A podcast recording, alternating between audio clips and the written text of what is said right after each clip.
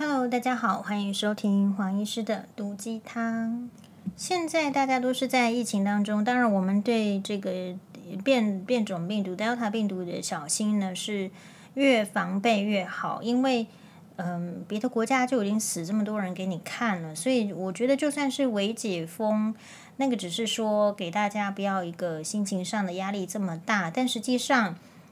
我觉得人命还是。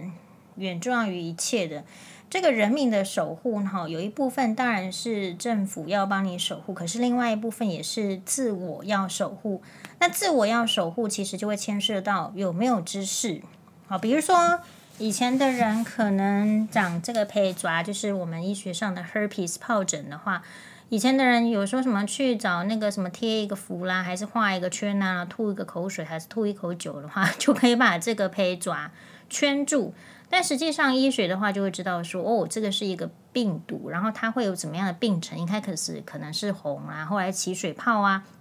然后所以当那些道士或者是呃说有特异功能的人可以帮人家围皮蛇的时候，其实画起来它本来就是应该好的，它只是瞎猫碰到死老鼠，就是刚好圈起来，本来就是要好的的一个病程。好，所以每一个时代就是说你要好好的活下去。除了会有一些传统上的的知识之外，你还是得要有新的知识。我今天看到一个病人，其实我蛮感动的，就是一个新的病人，我没有看过她，那是一个女性，然后有稍微有点年纪，哦，可能是六十岁左右。那她来的时候呢，就是，诶，她戴浴帽，然后戴着护目镜，戴戴着手套，口罩戴两层。然后你你会当下会觉得说，哎呀，我很想问他，你都说看哪一个新闻台？因为我觉得他真的把那个防疫的必要的这个措施啊，都做做到满哦，做到满。然后我觉得，哎，今天这个黄妈妈一早跟我讲的话哈，因为因因为一早呢，其实我们也是要这个上网要登记疫苗，昨天就失败了，全部额满。好，昨天是黄妈妈自己要上网去登记，结果失败。好，那今天的话呢，她就说要拼早上八点，所以呢，她今天她是拜托黄律师，好，然后大概就是不不信任黄医师的电电脑程度，所以她是拜托黄律师，然后也是不不是很好用，就是一打开电脑八点钟就是预约那个疫苗的就额满。哦，所幸是说可能不是在家里附近的点，还有其他地方有事出有名额的时候。黄律师就赶快登记了，那就是登记到了。然后呢，这个时候其实这个黄妈妈就对，好像有个医生，好像是中孝医院还是好，好像是，他就出来骂说，是因为就是老人家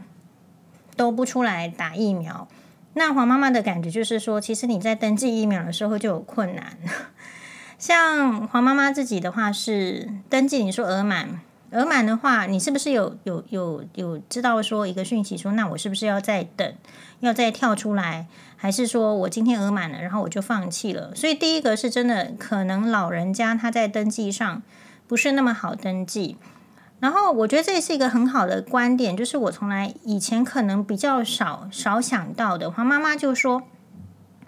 对呀，其实我们都想要打疫苗，老人家都想要打疫苗，可是，在登记上就是不容易。”然后可能真的要拜托年轻人，可是年轻人真的不是每一个老人都有年轻人可以拜托嘛？这可能是第一个，因为这毕竟是身份证资料，然后姓名，是不是你还是得拜托自己的小孩？然后再来的话，就是说，我觉得黄妈妈提提到一个观点，就是说，对，现在可能大家都会去责备说，疫苗的施打率这么低，是因为老人不肯出来打。但是黄妈妈的另外一个想法，我觉得挺不错的，就是，或者是说，我们也可以这样想，就是说，其实登记的系统好像没有那么好。好，那当然我们是在台北市，我这个讲这样也不是为了要要要责备柯 P，也不是这个意思，而是说就就 有这个感觉。好，那总而言之就是说，好歹是说，所以他的意思是说，怪老人家不肯出来打，可是实际上叫老人家登记去打的这个动作，对老人可能也不见得那么便利。然后第二个是说，当我们在要鼓励老人，或者是呃鼓励长辈 现在大家有点把老人当成是一个比较负面的词，也可能是这样。好，那你讲好听点是长辈，讲难听点是老人。可是我觉得老人是相对于年轻人，其实没有什么太负负面。可是我曾经就是有时候有一次，大概几年前嘛，我跟黄妈妈相处的时候，我就说啊，你有老啊，你都记不清楚了。我这样子，他火冒三丈，然后气很久，然后气一整天。所以这边让我感觉到，就是说，当我们要跟老人或者是长辈的时候，固然我们使用的语词，我们没有那个意思，对不对？好，可是。可是，呃，也许听的听就是说者无心，听者有意了。老人家不喜欢人家说他老之类的。好，所以黄妈妈就会说什么，呃，大家可能把疫疫苗的这个施打率低推到老人不肯出来打。他觉得其实也不尽全然是这样。他觉得呢，其实我觉得黄妈妈说的蛮好笑。他说他觉得那个没有知识，说老人没有知识，好，呃，没有知识老人早就都死光光了。他说：“是上一辈的老人才是没知识，现在这一辈的老人都是有受教育的，大家都有在看新闻啊。好，所以对照就是我们的这个病人族群，其实真的，你说六十岁以上的老人防护这么很认真做的，也是大有人在。所以可能也不能就是一概而论，好，就是说老人做的不好，然后就是都是因为是年龄的错，是因为没有知识或者是怎么样。总而言之呢，我这边呢，我感觉到就是一个时代的。”要互相理解、互相尊重。比如我这样讲好了，当我们在说老人没有知识，或者是说比较没有学问的时候，难道我们真的真心觉得年轻人就比较有有知识、有学问吗？如果你真的要问我看诊的心得，我觉得没有。啊，这是一件很可怕的事情。理论上，理论上我们会觉得年轻人应该对这个知识。的了解，或者是说言谈之间的这个对应，应该都要比应该都要不错哈。毕竟因为现在是一个比较开放、比较多元、可以多方思考的社会。可是我自己是暗暗的怀疑，说是不是因为其实年轻人虽然表面上嗯、有更多的捷径跟管道，比如说三 C，你可以很快的获得知识，或者是获得学问，但反而他们会把很多人会把时间都是花在。无聊的、没有资讯、没有用的这个网络资讯上面，而没有哎，你看过网络资讯哈？就像黄医师有时候在准备资料也是一样，网络资讯有时候看过去，你可能只有获得两三个点在你的脑海里，然后你每天都是这样非常快速的迅迅速的知识，其实没有什么逻辑性，也没有什么同整性，所以久而久之，嗯，我们会发现，你就算写什么大学啊、好学历啊，或怎么样。其实表现就是讲话，然后那个思考那个语，我觉得也都蛮怪的，也很多。所以我在认为，就是现在可能不是一个用年龄可以去判断这个人是不是够有知识，是不是够有学习力，是不是够有水准的一个凭凭借咯。像我之前的话，就说我这边还是要责怪一下那个，就是我觉得以前没有，但是呢。呃，突然出现这个 韩国瑜出来选总统之后啊，我就觉得好像出现了一大票没有进退的老人，那个印象好好鲜明哦。就是在之前我都不觉得这么感受深刻哦，可是就是在韩国瑜出来选高选总统、选高雄市长的时候。让我觉得很明显，就是那个老人的声量非常的大，而且特别是在公众场所，然后他就带着一台收音机，然后放得很大声，可能是老歌。虽然我也是一个喜欢听老歌、懂得欣赏老歌的人，可是，在公众场合，比如说可能就是真的是捷运的电梯呀、楼梯呀，或者是捷运车厢内，你就会发现说，老人那个声音都放得很大声。然后，可是我觉得台湾就是对于这种。呃，社会秩序并不是一个很严格，或者是说大家都想说啊，随便不发生。可是其实我们现在就尝到后果。我现在呢，就是很明确的感觉到，我我深刻感觉到，我觉得台湾人的素质有有降低。这个降低是怎么样？就是在更文明的国家，你可能不会出现的。比如说我我在猜日本，这肯定是没有，好，或者是很少。或者是美国，或者是英国，或者是法国，可是呢，我们的车厢里面会有很多的年轻的人，年真的是年轻族群。你那个时候老人家出现这个问题，你没有纠正之后，年轻人可能深受其扰，或者是说他不知道这个是不好的，或者是不尊重他人在公众的一个权利，他也就把他自己的手机的声音放得很大声。那我就想说，如果每一个人都做这样的事情，或者是说做这样事情的比率越来越高的时候，那我们会变成怎么样的一个社会？我们就是外国人会笑的社会嘛？就是诶，这个国家的层次就是这样。因为呢，其实如果我们没有统一的共识，觉得说，哎呦，其实应该要在公众场所要有一些基本的守则，就会说，哎，法律又没有规定，捷运局又没有规定，你为什么要这样说我的时候，其实你我的。生活品质会越来越糟，然后这边的话也可以衍生到另外一个想法，就是说，黄医师最近看了一部这个有点久以前的韩剧，那为什么会看呢？是因为女主角是叫姜素拉，然后姜素拉好像做过玄彬的女朋友，之前跟玄彬交往过，然后我都没有看过姜素拉的作品，然后所以我就。哎，想说来看一下，我想说想知道说玄彬会喜欢哪个类型的女生，好，所以也来看。结果没想到发现这部韩剧，至少我现在看到第二集，我觉得非常好看。它这部韩剧叫做《变鹤的爱情》，嗯，主主主主角都非常的小牌，好，我对不起，可能跟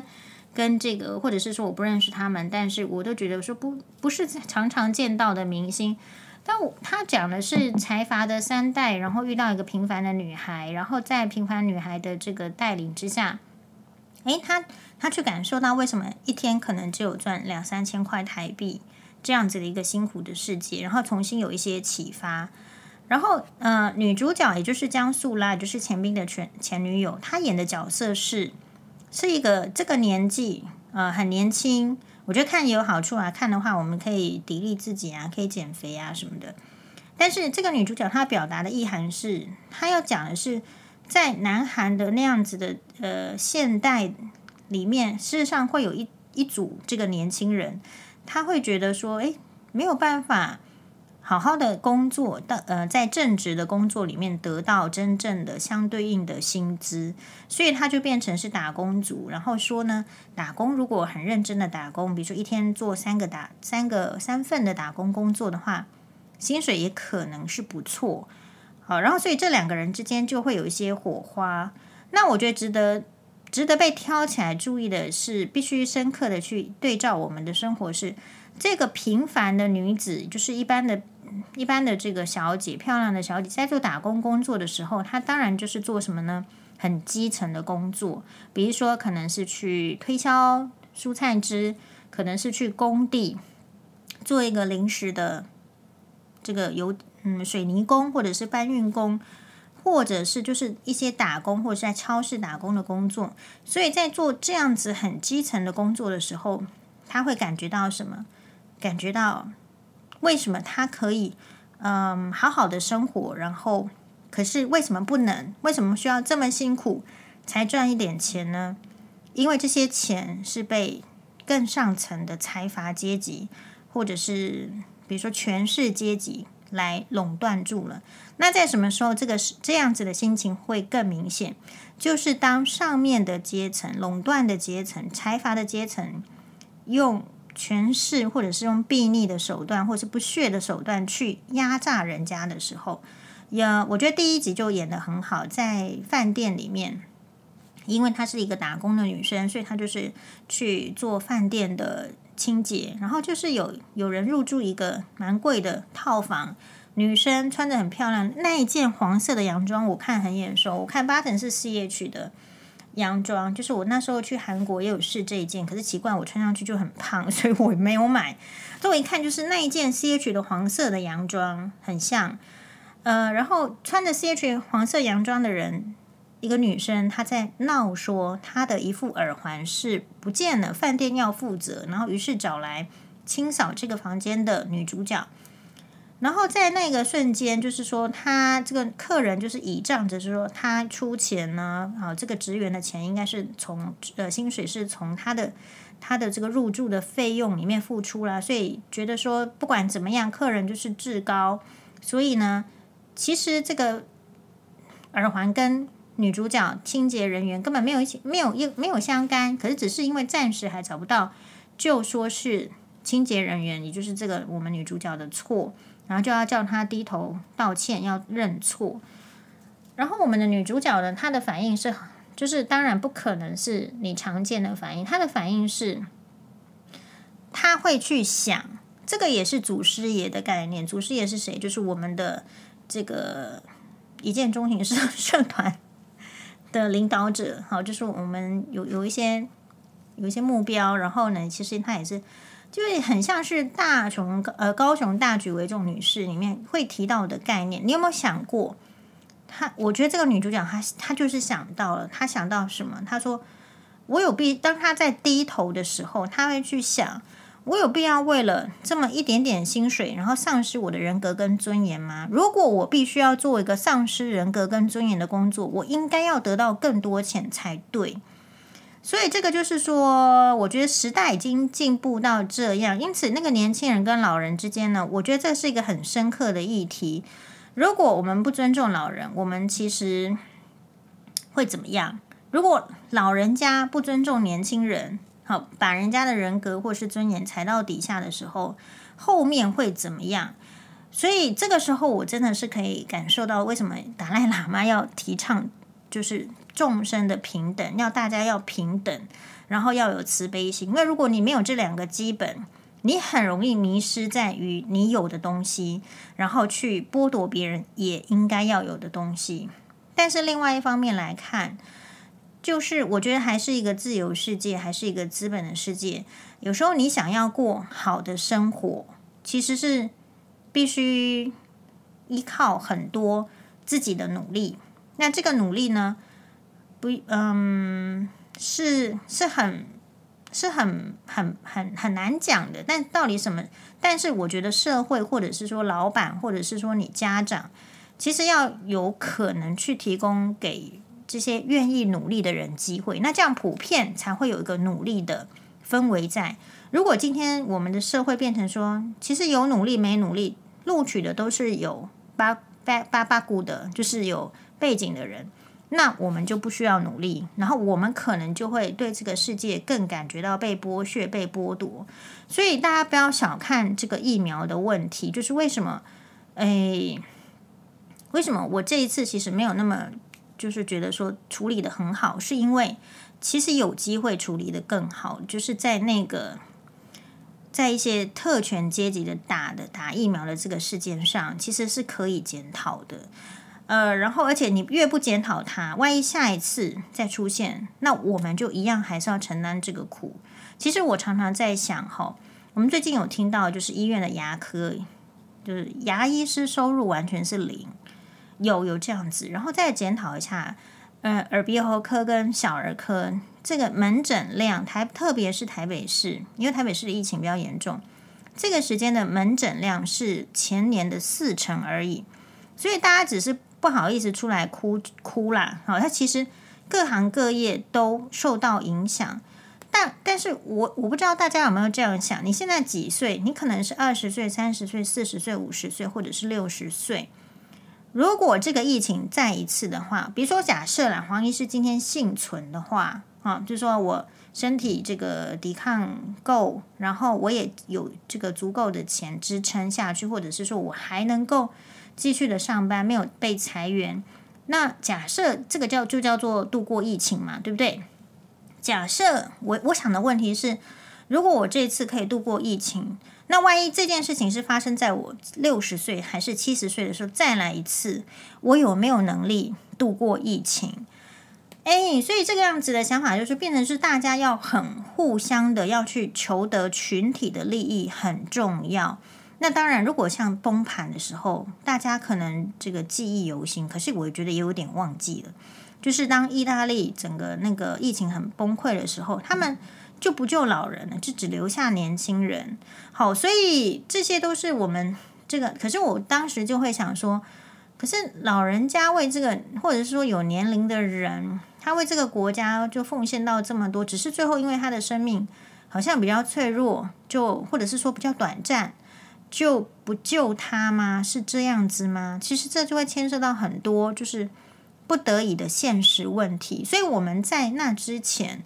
真的真的要要这个巩固好。巩固好的意思是说，我感觉就是你可能看新闻，跟实际上有一个差距。现在的新闻媒体大部分不中立，不中立的意思是说，可能也许会有广告的压力、撤资的压力、升官的压力、贬值的压力，或者是点阅率的压力，所以必须要取去取悦嗯、呃、不同的群众。当你这个职业需要取悦别人的时候，就比较没有办法依正道而行，所以。有人也许觉得忠实不好，有人也许觉得三立不好，但黄医师的看法是，都可以，都可能是不好啊。所以你必须要要都看。那所以这也就是我们现在人的盲点。这个盲点就是，嗯，这个盲点是怎么样？这个就是你你你很很难有那个时间去都看到，或者是。都收到讯息，因为资讯反而是爆炸，你反而很难去思考。像以前的时代，可能网络没有那么发达，还是在靠报纸的时候，他一天就只能出来这些新闻，你倒是有时间慢慢咀嚼。那现在就没有时间，是吧？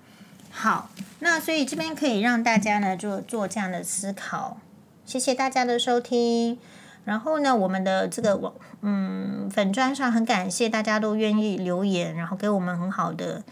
哎，回馈让我们知道说是怎么想的。比如说，其实那个呃是呃残疾，就有人说好，就是总统府的这个